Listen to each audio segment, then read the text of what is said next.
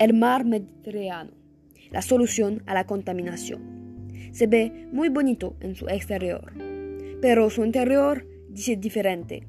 Los peces no tienen agua clara para vivir. La foca monje mediterráneo está en grave peligro de extinción. Los más poderosos, como el gran tiburón blanco, también están en peligro de extinción. Entonces, ¿qué podemos hacer? El gobierno debe proteger las reservas marinas. Y nosotros podemos ayudar también.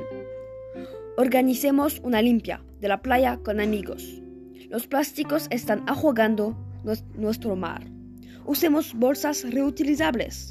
Vamos, salvemos el mar Mediterráneo.